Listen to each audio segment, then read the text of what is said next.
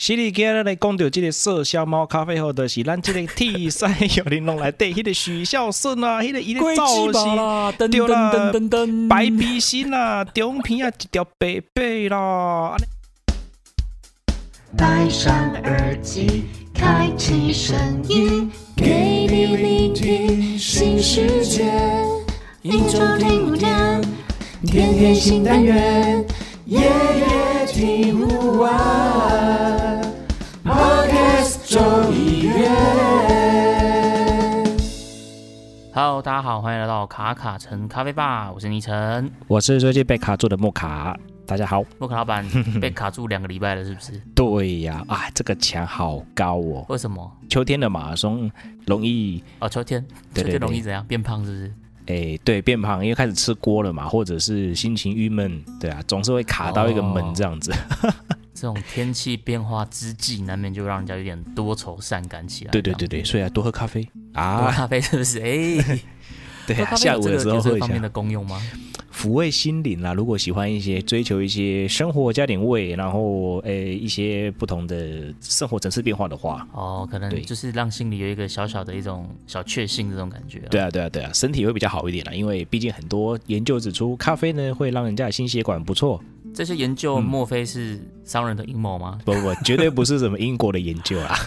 哦不是英国研究。对对对对，英国研究都看到都觉得呃很害怕。那话说回来，今天我们已经进入到了这个第七杯的咖啡了。那不晓得木卡老板今天想要来帮我们介绍的咖啡是什么呢？哇，听你这样一讲，第七杯对不对？我再回头看一看，才发现哦，我们真的做了蛮多的介绍哎。对，不知不觉，对不对？对啊，第七杯了，有点，哇，有点没东西可以端出来了，这样子吗？不是，是如果接下来端出来的话，会越端越细。那如果听众朋友们呢，哦如果有跟上的话，没有就不止赚一千五了。真的真的，因为我们从前面我们讲到了，比如说水源啊，就是要挑什么水啊，然后那个品鉴的这种风味我们有聊到嘛，对一些各国的一些单品、精品的一些分类方法什么的，其实我们讲的内容还算是蛮多元的啦，然后可能不同的充足方式，这个我们都有聊到，这样，所以对啊，对啊，听众朋友如果从第一集开始听的话，我相信应该是会学到蛮多跟呃咖啡相关的这些知识的这样子。对啊，就帮大家科普这样。所以，嗯，你问第七杯要讲什么的话，我觉得今天可能跳脱一点点。跳脱出来是不是？，对，跳脱一下。可是呢，这一杯我觉得大家应该都有听过，哦，是知名度很高的，对，大家应该都有听过。但是呢，喝到的几率可能也少。只闻其名不见其人的这种咖啡。对对对，只闻楼梯响，不闻那不闻没有看到那人走下来这样子。突然卡住不知道讲什么？对对对，就是想要卖弄一下，可是忽然间卖不起来。呃呃呃呃，所以我们今天要介绍的咖啡是哎，是那个麝香猫咖啡。一开场我们就先忘记我们今天到底要讲什么。这样子，对对对，气死我了，卡住，脑袋卡住，实在是。这个麝香猫咖啡确实，我相信应该蛮多人都有听过的，因为它有另外一个也是蛮耸动的名字，就叫什么猫屎咖啡。对了，猫屎咖啡啦，我就是要想一个猫屎咖啡，想不出来。对对对，但是这个东西我相信真的听过的人应该很多，但是喝过的人真的不见得那么。像我自己其实也没有喝过，所以老板你自己有喝过吗？我呢，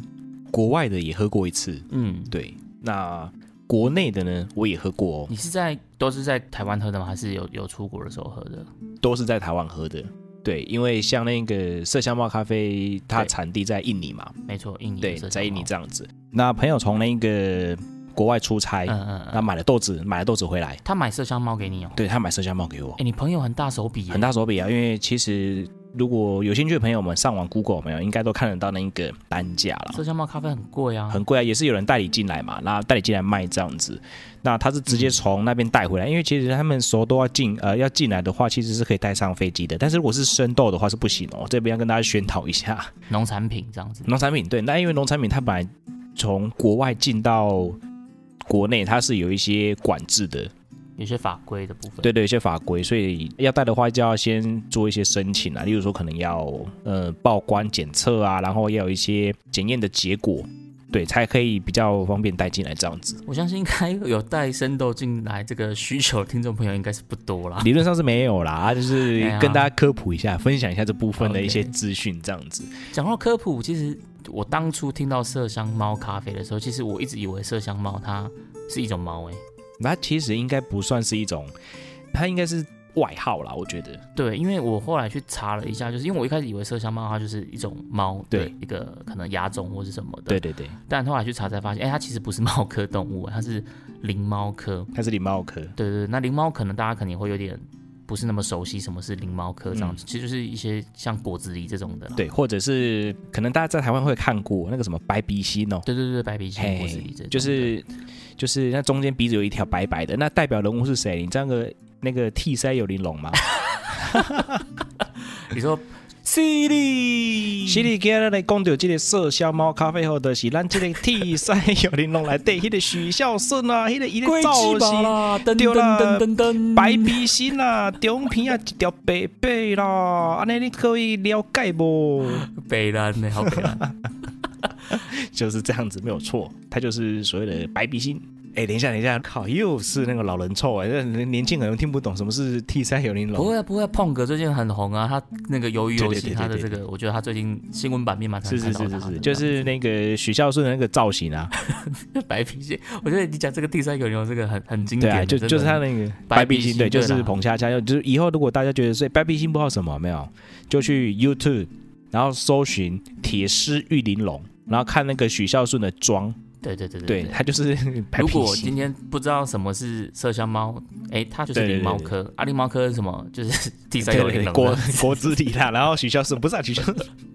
许孝顺的妆容对这样子，就果子狸这样，嗯，那那。老板，你刚刚讲到你说你在都是在台湾喝到的，可是你说你国内国外你都喝对过，所以台湾也有麝香猫咖啡吗？台湾有啊，台湾其实是有的，有在种吗？还是应该是说，养？应该是，说。它是一些比较类似观光的，因为它其实很早哦，我大概二零一三年我就认识这位大哥了。嗯嗯嗯，对，那他本来就有在做所谓的麝香猫咖啡，但是其实，在台湾呢，它就换了另外一种名字，叫果子狸咖啡。哦，因为我们刚刚在讲麝香猫，它其实就是果子狸对对或是白鼻对对对心这样子，所以也许它可能有还是会有一些亚种的不同或什么，这我这我不是确定啊。但反正台湾就是有类似如法炮制，然后就叫做果子狸对咖啡对对对对，不过这个等一下在后面再跟大家多聊一点了，因为其实我们先来介绍一下果子呃麝香猫咖啡，它其实是一些比较嗯、不人道的一个一个商业模式，嗯，对对对，我们在讲这种所谓的麝香猫咖啡啊，莫卡老板要不要先帮大家解释一下这个为什么这个麝香猫咖啡它会这么贵，跟它到底是怎么来的这样子？好，应该说麝香猫咖啡它是一个，应该说这只这只动物，对不对？好，这啊，这是动物，狸猫科的。替赛狗，对对，天上有人，它是会在，它是会在产地，然后吃这些果子嘛，对不对？吃这个咖啡的果实，吃吃这个咖啡树的果子，然后吃一次之后呢，那它就会呃排泄。对，在一些所谓的大航海时代的时候，就是有一些故事性，就是说他们会发现这些东西粪便当中，然后有一些咖啡豆，然后拿去做处理之后呢，反而发现哎有一些不同的风味。蛮好喝的吗我只能说不同的风味哦，还是不同的风味这样子。？OK，对对对，但是你看哦，要让一堆咖啡豆要经过一堆对龟鸡拔，或者是说这些麝香猫哎麝香猫吃完之后，然后产出来变成大量的可以让大家来喝。那某种程度上面应该也是会变成说，要让非常多的动物去吃这个东西吧，就有点像是什么呢？鹅肝酱哦，我为了要去生产这个所谓的猫屎咖啡，然后就强制的灌它喂它，对对对只能吃咖啡对对对，就是就是它的食物只可能就只剩下这样的一个呃食材，嗯，对对对对，嗯就变所以就会有一些比较动物不友善的这样的一个是的，是的，啊，因为其实，呃，他们这种动物，它就是吃这些果实嘛，杂食性的，然后草食性的这些动物们，他们会吃这些东西嘛。那我觉得就是因为，呃，他们吃完之后呢，会在他们肠道，因为就是所谓的他们的那个肚子里面有一些他们的菌种，对，嗯所以呢，他们就会发展出不同的。透过那一个肠道去让这个豆子有了不同的所谓的后置的处理，那这个后置的处理当然就不是，嗯、当然就不是所谓的我们在比较平常的时间点去看到的那些处理法，因为是在动物的、嗯呃肠道里面就开始发酵了。你是说它其实有点像是一种处理法，只是一般我们在做处处理法可能是呃后置的加工这样子，但它现在是一种好像透过动物的肠道，然后做一种天然的一种发酵处理这种对感对对对，因为因为我觉得，呃，怎么讲？因为就是肠道的一些不同的菌种，然后发酵不出出不同的风味啊。那因为这种东西就是在以前就是天然的嘛，物以稀为贵，那当然就是越来越贵啊。对啊，对，我觉得这个我们我们可以再补充一下，就是比如说，因为像我们之前讲过，咖啡它其实是一种算是水果吧，对不对？它就是一些就是农产品，对。对，它是有一个咖啡樱桃的，所以我们我们之前有在那个也发过照片嘛，它其实是一颗一颗红红的是是是。然后看起来像那个果实这样子。是。的，那一般我们在喝的这个咖啡，它其实是这个果实里面它的那个种子，对，就是咖啡豆，咖啡豆然后我们嗯。再去把它做处理这样子，所以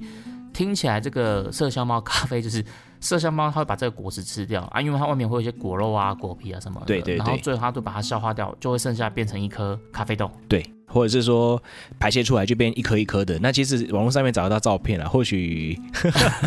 有有我跟你讲，我看那个照片的时候，就是一方面是觉得有点，我自己是觉得有点对恶心了，我忽然间对某个食材或是食物失去失去心动的感觉对，然后另一方面我是觉得它其实看起来蛮像什么，蛮像榛果巧克力，啊，所以你就对那个榛果巧克力失去了想要吃的感觉，至少最近就好像一个长条形的金沙这种感觉啊。啊，听众朋友听到这边，不知道会不会觉得有点反胃？对，就忽然间想象哇，金沙巧克力，哎，对，可是其实你不要看它这样子所谓的猫屎咖啡，它真的超贵的。我在上网查它的价格，差不多半磅好像也都是要一两千块、两三千块哦。对啊，对，一般像我们买这种耶加雪菲，可能你半磅可能四百到六七百块，可能都差不多就在这个价位区间对啊对啊里面这样子。对啊但它这个半磅就是两三千的，所以是非常非常的高单价。所以我刚才说，哎，木卡老板那个朋友真的是大手笔耶。对对，就是，嗯，有喝过啦。那我的印象呢，就是对这支咖啡豆，就是觉得，嗯，嗯，就是没有比较好的，就是觉得说，嗯，就就这样子啊，啊，为什么那么好像有点噱头这种对对，就是这么贵，那喝起来就没有很惊艳。那我会觉得说，呃，我不如就去买耶加就好啦，或者说去买比较赛比比赛制的、比赛等级的那种的，呃，印尼豆也可以啊。嗯，或是维批次的这种比赛的用对对对对对，就回归到一个模式里面或商业模式里面呢，就是所谓的产量少，所以它真的很贵。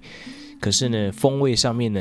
真的就见仁见智了啦。对啊，对啊，对啊，它像猫屎咖啡，它嗯之所以这么贵，除了它产量少以外，它这个风味上会有一些特殊的、真的的那个比较特别的地方吗？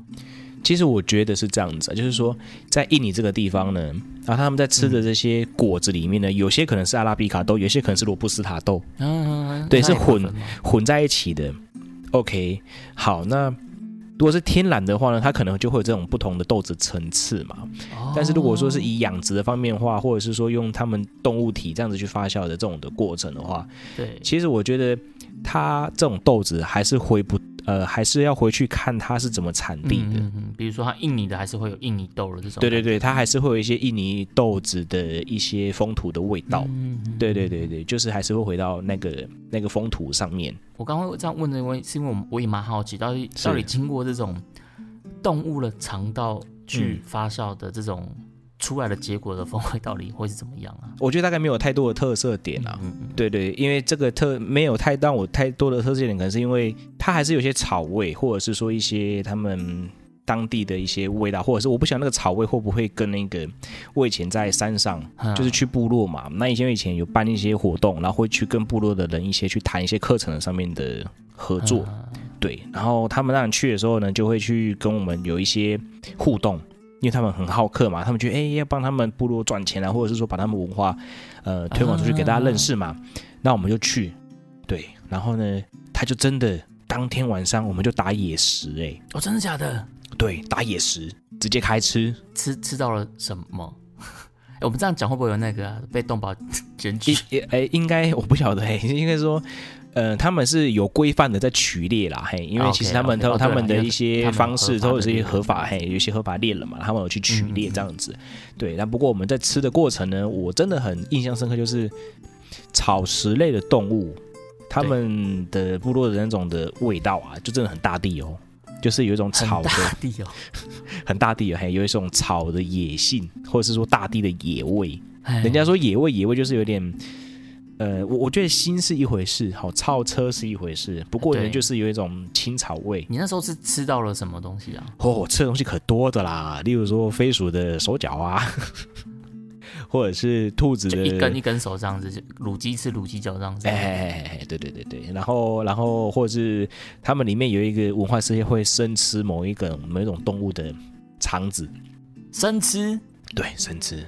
生吃，生吃啊，就沾一下瓦萨比，沾一些就直接吃了，哇哇哇哇哇哇哇哇，嘿，很特别，真的很特别，超超特别的。所以你其实你的这个接受度是蛮高的，就对了，你敢吃，对啊，啊，因为想说现在不吃也没什么，也可能会没有机会吃了。所以可能你也吃到了它的这个肠道消化的一些特殊风味，这样子。对对对，然后就哇哦，然后后来呢，我就觉得说这个味道是真的是这样子嘛。然后因为我平常很喜欢看一些像我叫做 MOD 嘛，然后可能有一些频道是转播一些国外有没有？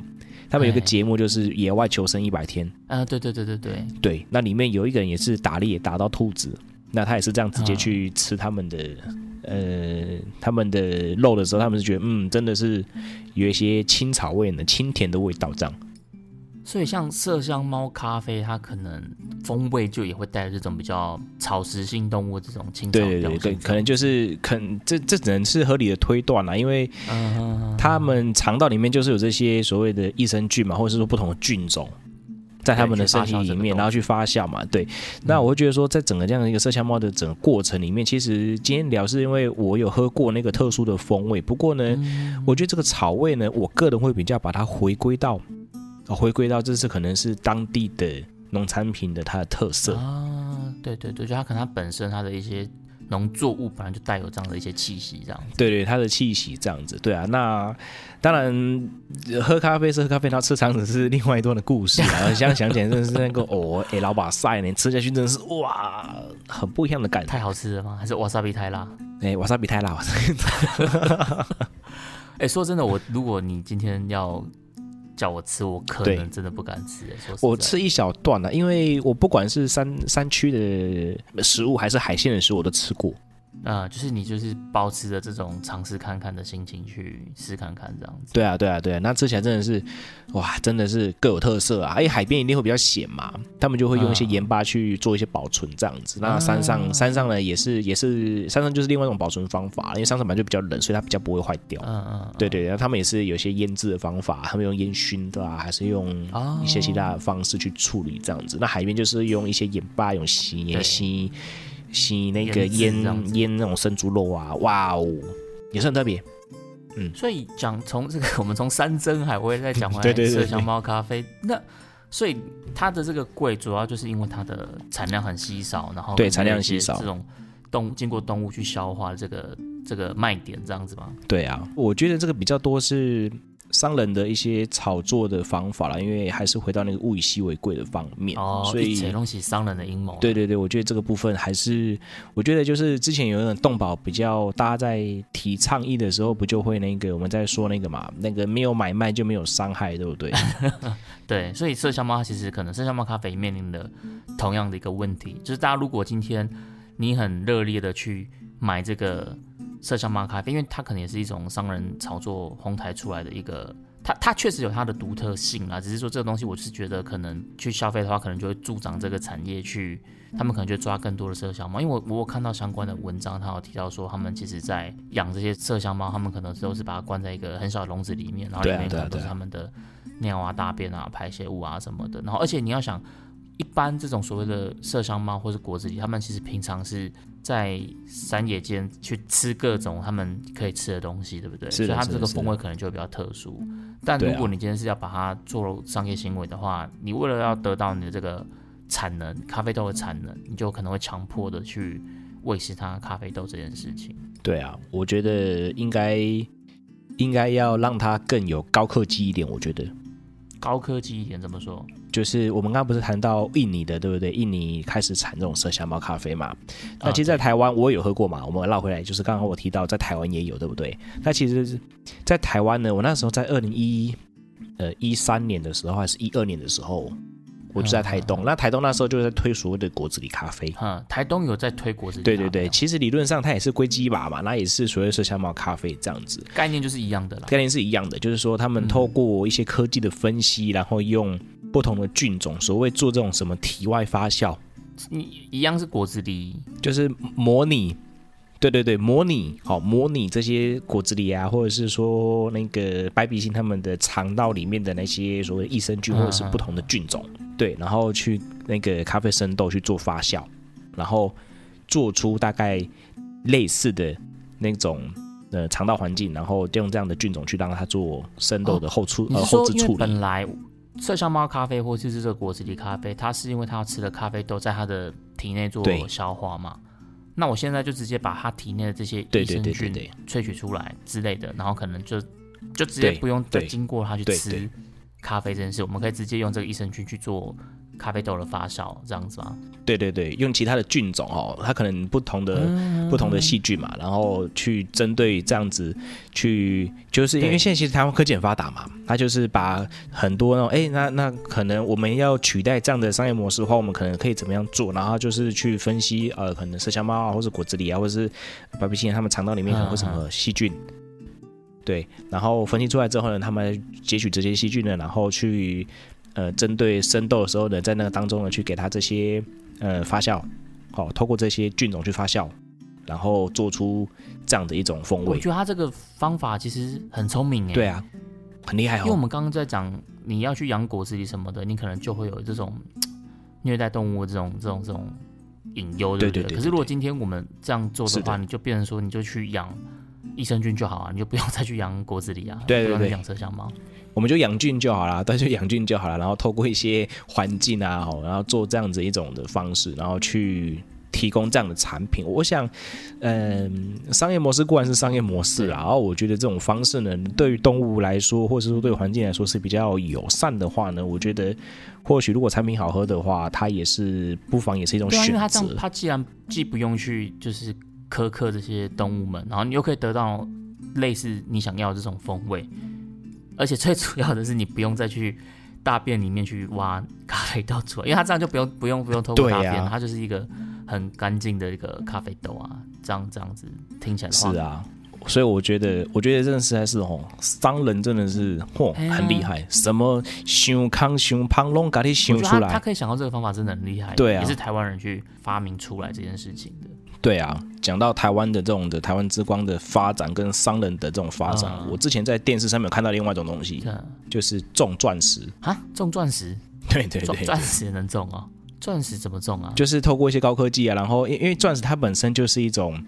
呃碳化的过程，或者是说在某些某些环境之下，高压力之下呢，它就会呃结晶嘛，嗯然后变成钻石这样子。对，那台湾呢就有一些科技的公司他们就透过这样子呢，去把钻石做出来。你看这些商人实在是哦很厉害。你要说他是阴谋吗？或者是说他的脑筋动得快？我觉得也是蛮。如果问那个头脑的话，我觉得也不错、啊。就是很有生意头脑啊。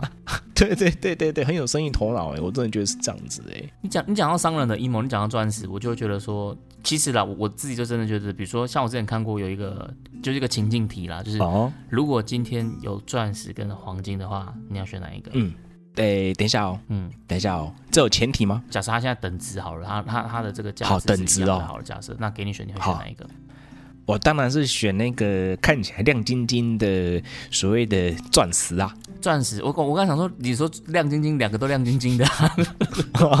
看起来比较耀眼的。哎，黄金很耀眼嘞，好烦对，很哦。多人都会选钻石，对不对？因为钻石其实它就是一种很纯洁、很很尊贵的一种象征。但黄黄金也是啊，可是黄金可能会给人家有一点比较比较俗气一点的这种感觉。像他这个题目，我觉得第一时间哈，比如说今天你问一个女生说你要一个黄金戒指还是你要一个钻石戒指，我相信应该大多数人都会想要选钻戒吧，对吧？哎，对，对，可是其实如果你是用保值的这个角度来看的话，那其实应该要选黄金才对，因为黄金才会保值。嗯，所以钻石它其实我觉得跟我们刚刚在讲这个麝香猫咖啡，它其实有一点点像，就是它其实可能也是经过一些商业的炒作，但我不是说它就没有它的这个价值啊，因为我们刚刚讲是保值嘛。可是像我之前我有我有听过，就是有在卖钻石的，他说就是如果你今天你考虑的是保值这件事情。那也许你可能会觉得你要选黄金，可是如果你今天想要选的是一种回忆或者一个纪念价值，因为你钻戒一般你买了你可能不见得会变卖嘛，对不对？那如果你今天没有考虑要去变卖的话，那它保不保值这件事可能就相对不是那么重要，它它可能是代表的你们的这个，比如说求婚啊，或是你们这些甜美的一些回忆或是象征什么的。那当然，我觉得他其实他讲这个话也蛮有智慧的啦，因为确实啊，如果你今天没有要变卖的话，那你去追求保值这件事情，好像就也不是那么的必要。所以我说，其实商人在卖这个东西，其实真的是蛮有他们的一套的。就有他们一种逻辑在，就觉得说，哎，会越来越少哦，越来越少哦，越来越少哦，然后就一窝蜂冲进去抢，这样，那就让我想到最近那个什么啊，我很有感啊，那个房地产，房地产 最近老 老板在看房子，是不是？就是就是关心关心啊，嘿，关心一下那个目前的房市嘛，因为对，大家都说实在是很夸张，很夸张这样。那我想说，这到底夸张到什么程度？这样，我没想到说我们是我是住南部嘛，那宁晨也是住北部嘛，对不对？对我现在在北部，但我也是南部人。对对对，但是现在变成说，哇，南部呢现在变怎么样，在补涨哎、对，因为其实我觉得房地产其实就跟这两年股票一样啊，因为美国它就不断的在印钞票嘛，那这些热钱，啊。当一方面就会通货膨胀啊，啊你当你有资金多了就往那边流，就往股市流啊，就往房市流啊，所以确实我觉得不管是股票或者是房地产，在这一两年确实都是蛮蛮蛮有行情的啦。可是因为现在美国也开始说准备要货币紧缩了、啊，所以可能我不知道啊之后房地产不知道会不会有稍微的一点点修正这样子。不过最近的这个房市真的很热，真的超热哎、对就是我自己在看嘛，也像今年是年初好疫情的时候，哎、嗯没事哦。对，那那时候其实我就在关心一些呃房市的一些讨论区嘛，他们就说可能半年后疫情稳定之后呢，就大概会炸掉了。对啊，因为最近在看房买房的人真的很多，而且其实对啊，就是好像现在已经秋天了嘛，其实每年的第四对季也都是房地产的旺季了。对啊，哇，很多人都在看呢、然后直接硬生生哦，总价好，我说我南部这边好了，嗯，我这种南部孩子看那个总价呢，硬生生多了五十万。你说整个物件下来这样子，对啊，印证了一句话叫做什么呢？房版有一句那个什么网网络有一个那个 PTT 有个网那个房市讨论版，他们就说嗯哈、卖不出去哦，没有关系啦，加价卖。加价卖，对啊，就是 而且其实因为啊建建商他们的这个持有成本其实很低啊，所以他真的不怕。对啊然后真的加价卖，吓死我了。因为他们绝对不能降降价嘛，因为他一降价，他整个行情下去，那个差额，你你只看一件啊，可他们是整批的物件，那一来一往其实差很多啊。对啊，我就觉得说哇，这样商人实在是，我真的觉得很厉害啊。那如果再讲一个我们平常是可能比较不呃，我们也会吃的食物来说的话，像是那个咖喱，咖喱，对对，印度咖喱，对不对？嗯那其实印度咖喱呢，它其实某种程度上呢，在到台湾之后呢，就做了一些很多的改变了。呃，都这样子啊。其实像比如说什么麦当劳 对对啊，或是一人拉面什么的，不是都说到了台湾，或是其实应该不止台湾嘛，可能到了世界各地，他们本来就会去做一些调整来迎合当地人的口味，这样子。对啊，就就变成说，哇，这商人的各种的操作上面来说呢，嗯，都有他们的一套。那你说是阴谋吗？我认为也是阴谋。那我觉得呢，也可能也是他们需要生存的一种方式吧。嗯嗯嗯，因为你知道，像咖喱，它这个名词其实不是印度他们当地的一个名词，它这这这个也是英国人帮他创造出来的。哎，对啊，对啊，因为他啊他想要去把印度这个香料带回去卖嘛，所以他就帮他是取了一个名字。那当然，他这个名字跟他们的一些地名或是他们的原原本的原有一点点关系啦。可是在，比如说你今天在印度讲咖喱，它前面是它不是他们的原生的，它就是也是像我们讲曼特宁啊，或者我们讲花神这种，它也是被它创造出来的一个名词，就叫做咖喱这样子。对啊，就是用不同的角度去包装，然后呢就卖的下下脚。对对对，你要卖一个商品，其实你就必须帮他想好一个比较完整的故事。那你有这个故事之后，可能才会有卖点这样子。对啊，就是觉得商人太扯了。对，像我就我就会讲想到这个，我就会想到那个之前有一部国片叫做《血观音》，哦，对，《血观音》我觉得很好看，我自己还蛮喜欢这一部片的。然后它在里面其实就有蛮多的这种影射啦，就是可能对政治的影射也有，然后对于一些就是土地开发、啊、炒作啊，他他就是做了很多这种影射。然后它里面它其实就也有讲到什么麝香猫咖啡，对它里面有一个台词，我觉得 印象很深刻，他就说今天你用一块钱买进来，对明天再用一百块把它卖出去。多迷人的游戏啊！对他其实讲，哇哈哈哈，对他他其实讲的这个就是什么？比如说他们在做这种艺术品，其实艺术品就是很多有钱人他们都是用艺术品在做洗钱。哦，对啊，这是这是的确是的，就是卖一些画啦，对对卖一些艺术品，品它是没有一个很客观的一个价格区间的，它今天只要有这个行情，然后经过认证，然后你只要这样拍卖经过几手之后，它就是有这样的行情啊，呃对水涨船高，对，然后不管是艺术品，或者是像他们在做这种土地开发，你刚刚讲到的方式，土地开发买卖也是，然后还有这个麝香猫咖啡，其实也是啊，他今天就是一块钱买进来的东西，你要明天再用百块把它卖出去，所以我就觉得我们刚好今天在讲这个麝香猫咖啡，然后讲到刚刚前面讲到的一些商人他们在炒作这个手法，我其我我就会想到这个《血观音》这部电影，是是。推荐给大家看一下，这样子。还蛮值得看的啦，因为看一看呢，嗯，我我个人是毛骨悚然啦，就是还蛮对台湾社会还蛮写实的。对对对对啊，不管是政治还是炒地皮这一块，我就觉得哇哦对对对，对好写实哦。对他其实很多东西可能会你会觉得他有一点点突兀啊，因为他就是要影射很多事情嘛，对对对但它就是把很多事情就是包装不同的题材，把它包装在同一个电影里面去讲这样子，所以。那时候我在看那个他讲到这个麝香猫咖啡啊，猫屎咖啡，嗯我觉得就是怎么讲，就是觉得他给给的蛮有蛮有蛮有意思的对啊，嗯他的影射讽刺这件事情又又把它讲的很有趣这样。对啊，现在听到一块钱卖进来一块，还卖出去你看，哇，哎哦，我也好想要做这种生意。对啊，这就让我想到那个好几年前，你知道吗？那时候比特币。你知道现在哦比特币对不对？那时候那时候我在看比特币的时候，还不到一百块，一百美还不到。嗯，哇，你如果那时候有买，你现在就发达。对啊，我现在哈，嘿来找我当干爹。比特币也是很多人用来洗钱的工具。对啊，对啊，对啊。我那时候本来想要投一万还是两万，哎、啊人家想要买两万呢、哇，那时候我买啊两万，现在已经嗯，涨几百倍了。对啊，我我那时候只要买十分就好了，我不要买到一颗的，十分就好。对，那时候就是没有那个，你知道没有那个胆，你知道其实比特币我自己也是不敢买啦，说实在的，对对对因为它就是一个比较，投机啦。对对对对对。对啊，但是就是炒作嘛，这种东西啊，跟股票一样，对啊就是今天会不会有标股，标股起来，你如果有搭上车，你还是你还是赚翻啊。但这东西它就是炒出来的，是啊那炒出来的东西可能就是来得快去得快嘛，因为它的它的这个投资跟它的这个风险就是成正比的。但我上冲下洗还是要有人，还是要承受得住啦，因为一瞬间就是二十趴跟三十趴。我们今天卡尔城咖啡为什么突然好像变得有点像这种财经节目的感哦，觉？很像是没有。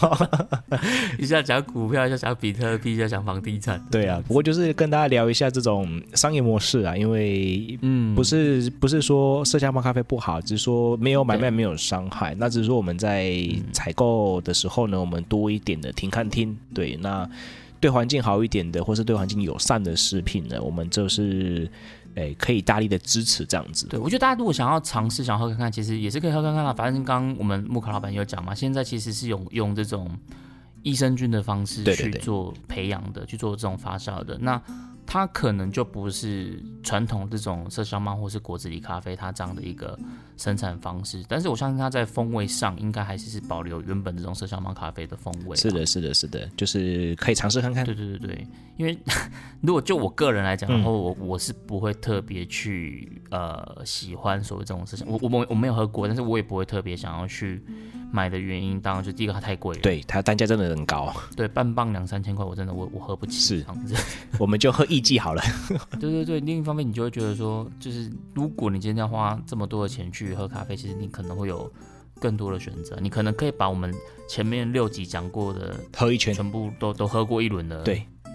所以你如果今天想要喝一杯麝香猫，但是你可能这个成本是可以让你去把其他我们的十一杯咖啡可能都可以喝过一次这样子。对啊，就把那个麝香猫咖啡摆到最后好了啦。对对对对，它就不是一个那么的。好了，我我自己觉得啦，如果有这笔钱，我宁愿喝一季。啊，是啦，是啦，是啦。哎，我很像你这样怎么诚实啊？他那喝一季好了。所以，我们今天卡卡城咖啡吧每个礼拜推一次咖啡，但我们今天推的这一支可能就是不是那么的推荐的感觉。对，就是就是不是不推荐，是让大家讲给大家认识就好了。啊，对，认识就好。那那是否要消费与否，我们就没有用一些比较都可以啦。对，就就是没有没有正向的或大推啊，就是说我们把这样的一个环节啊，这样的一个环境因素啊，然后这样的一整个的呃环环相扣的部分啊，跟大家来分享。哎、那为什么会这种这样的名词？那这样的名词是怎么样产生的？那有可能也是因为这样的商业模式而带出来的。那它的商业模式跟它的品质是不是到达一定的等号呢？这个就可能会让各位听众们去有机会尝试看看喽。对啊，其实我觉得任何东西都一样，就是当它已经变成一种奢侈品的时候，它就已经不是在追求所谓的 CP 值啊，是是是，就比如说你今天买精品也一样啊，就当然你可以说爱马仕的做工、皮革用料有多好，但是你如果今天真的单纯要讲 CP 值，包包它的实用性就是这样子、啊，是是是那你今天愿意花多少的钱去买这东西，你喜欢就好，其实都可以。对，那如果呃大家真的有想要去尝试看看这种所谓的麝香猫咖啡或者是果子狸咖啡，那我觉得你可以来支持一下我们现在台湾生技非常厉害去研发出来的这种益生菌技术去处理的这种咖啡的，我觉得其实就是可以可以去去去品尝看看的这样子。是啊是啊是啊，就比较环境友善啦。因为我真的觉得地球只有一个，嗯，真的，以前以前以前没有这样认为呢，然后后来越来越老的时候，发现哇，真的气候变化很快。以前就是很固定嘛，夏天就是夏天嘛，然后冬天就冬天嘛，秋天就秋天。现在没有，忽然间就很冷，忽然间就很热。哦真的，我觉得这几天真的是突然变冷，说变冷就变冷。对啊可能你前两天还很热哦，那过两天真的就是现在都不用开冷气。对啊，对啊，对啊，所以我觉得这个部分呢，还是靠大家爱护环境啊，对啊，保护动物啊，对啊，很多动物也是这样，很难找。我们今天这个卡卡城的这个面向很广，从友善地球到财经节目都聊到。对对对对对对对，好了，那今天我们就介绍这一支是比较特别的麝香猫咖啡。那科普一下它相关的一些内容给大家，希望今天这一集的内容你们也会喜欢。我们就下周见啦，See you next time，拜拜。拜。明天请继续收听由叉叉 Y 跟削弱所主持的《大英帝国》。为你带来各种阴谋论的故事。我们下周见啦拜拜拜拜